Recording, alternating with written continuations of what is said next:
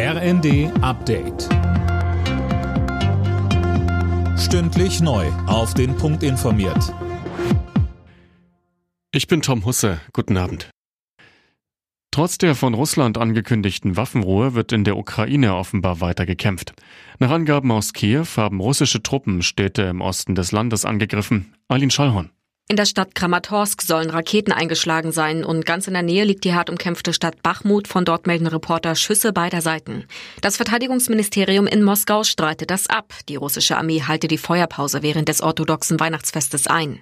Die Ukraine bezeichnete diese angekündigte einseitige Waffenruhe als zynische Falle. US-Präsident Biden kritisierte sie als Versuch Moskaus, sich eine Atempause zu verschaffen. Neben Panzern des Typ Marder sollte Deutschland auch Leopard 2 Panzer an die Ukraine liefern. Das fordern Politiker von Grünen, FDP und CSU.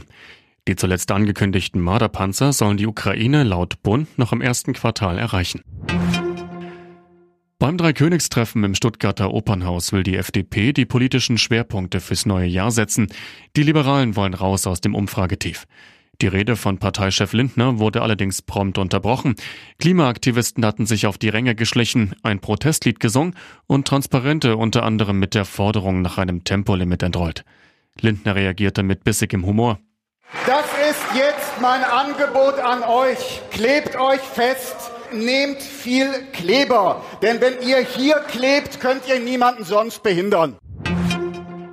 Bei der Vierschanzentournee hat der Norweger Halvor Egner Granerüd das vierte und letzte Springen in Bischofshofen gewonnen und sich damit auch souverän den Gesamtsieg gesichert. Bester Deutscher war heute Philipp Raimund auf Rang 12.